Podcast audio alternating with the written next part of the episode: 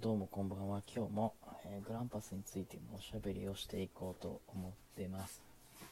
今日は、えーっと、みずほの最終戦がありました。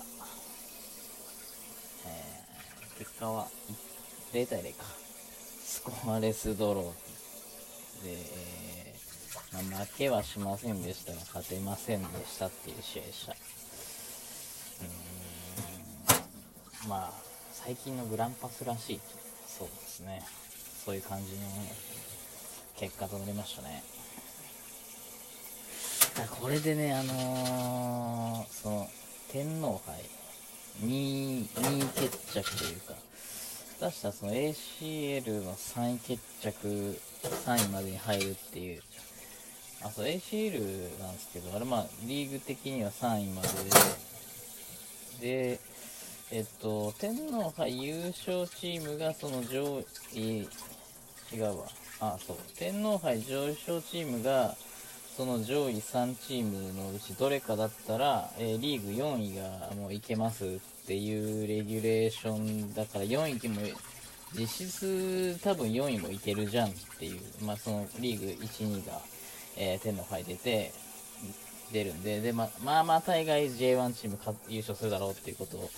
想定すると、はいまあ、4位までいけるじゃんって思ってたんですけど、えっ、と、ACL で優勝したチームは、えー来年の ACL 出場権あるということで、そうだよね、今まで逆になんでなかったって感じしましたけど、まあそういうわけで、例えば今神戸、リステル神戸かな？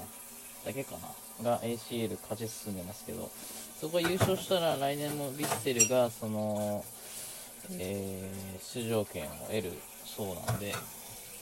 なんだろう、本戦の出場権なのかな、プレーオフなのかわかんないけど、まあ、そまあまあそういうわけで、えープレーオフ出るチャンスも4位ではなくなっちゃうということで、えー、あ、でも4位までだったら入れるのかな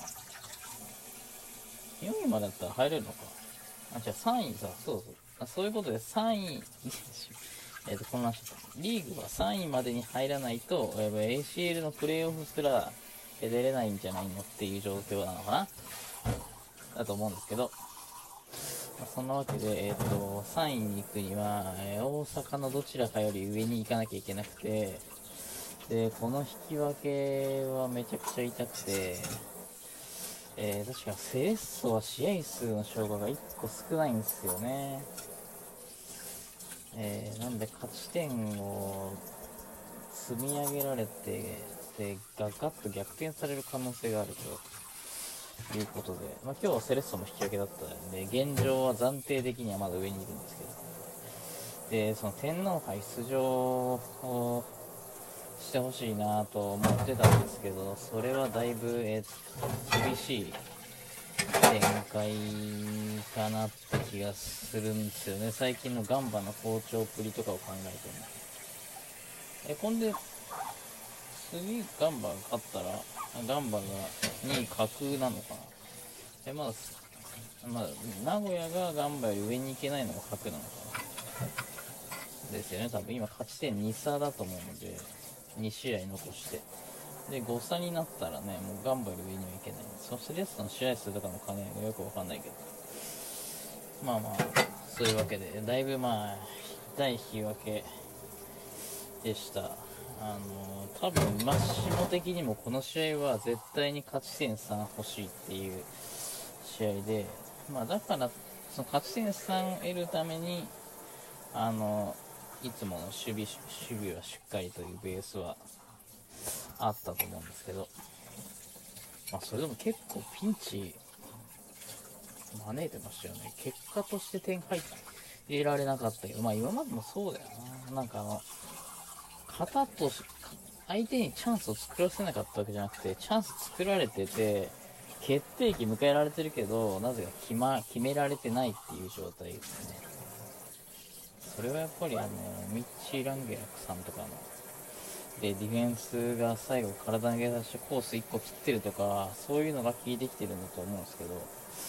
らわかんないよね。あそこまで、現にここまであのクリーンシートできてるってことは、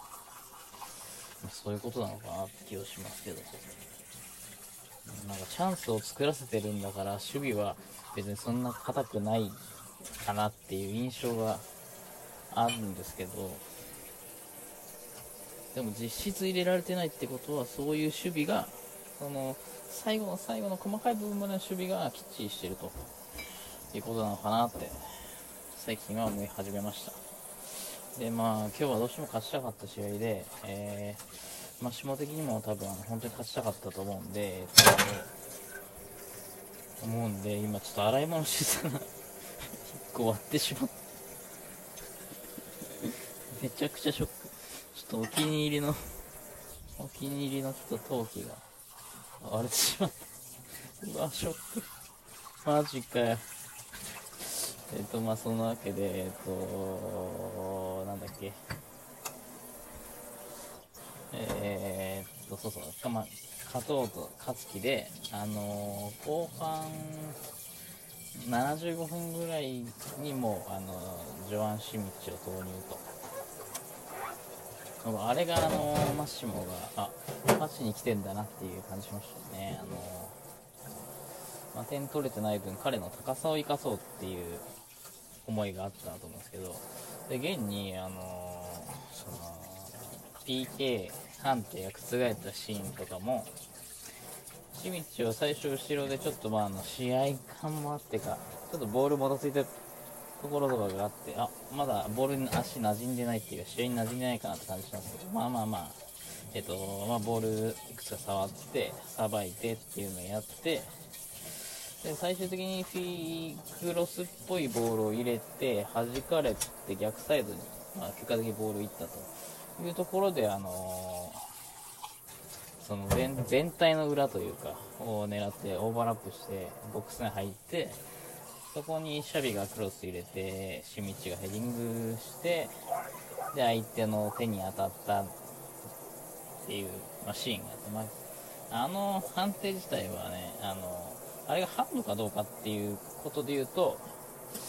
まあなんかハンドにしては厳しいなって感じした。後で、その、試合終わってから画像を見直したんですけど、ハンドにしてはなんか体が、胴体に体が、腕が、腕に体が土がひっついてるというか、すでに、ぼ、あの、体を大きく見せてないとか、肩より腕に上がってないとか、確かにハンドのルールってなんかちょこちょこなんか毎年に変わってる気がしたんですけど、あのちょっと今の正確なルール把握してないんですけど、なんとなく印象的には、あハンドには厳しいかなっていう気はしたんで、まあ、あれがあの、あれをハンドにして PK にしてたら誤審ってなった時も、せんでもないから、うん、し、まあ、ああいう微妙なやつは、その、審判団の意見を尊重して、いいんじゃないっていう。主審が、あ、やべえ、ミスっちゃったと思ったやつを、その腹心の人が、あの、フォローを入れて、やっぱそうだよねって言って変えたっていうことであれば、それはそれでいいんじゃないかなっていう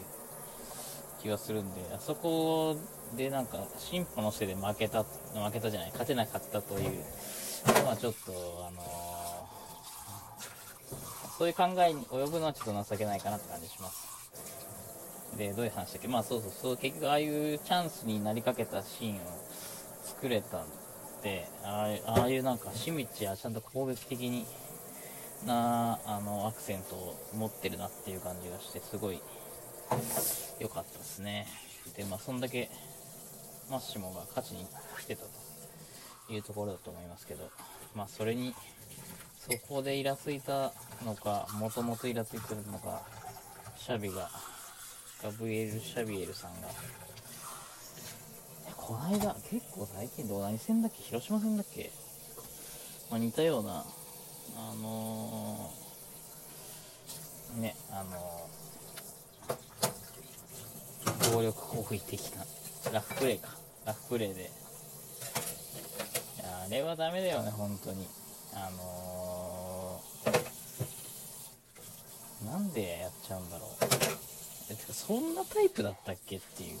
一発レッドもらうようなタイプだったっけっていう気はするんですけど。なんなんかね、結局この間の反省してないというか、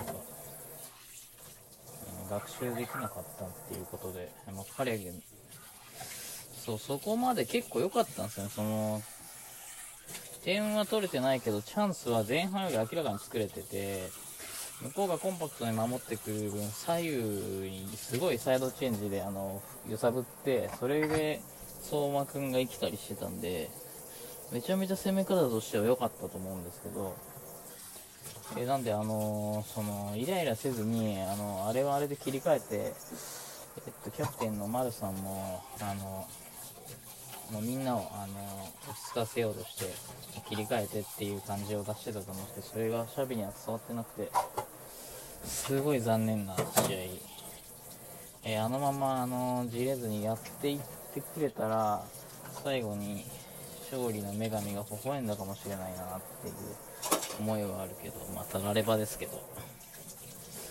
というわけで、えー、まあもうだいぶ厳しくなったなっていうお話でした。し、まあ、水穂の最終戦に水を刺されたっていう審判に水を刺されたとかっていう風には個人的には言いたくないかなと思ってあのー、まあ自滅みたいな感じかなっていう感じはします。あそこで全員が切り替えてしっかり前向けてればねもうちょっと違った展開になったんじゃないかなっていう気もするんで、えー、今シーズン最終戦は、まあ、そういうことないようにあの広島戦か、あの、本当笑ってシーズンも入れるといいなと思ってます。以上グラベリーでございました。ありがとうございました。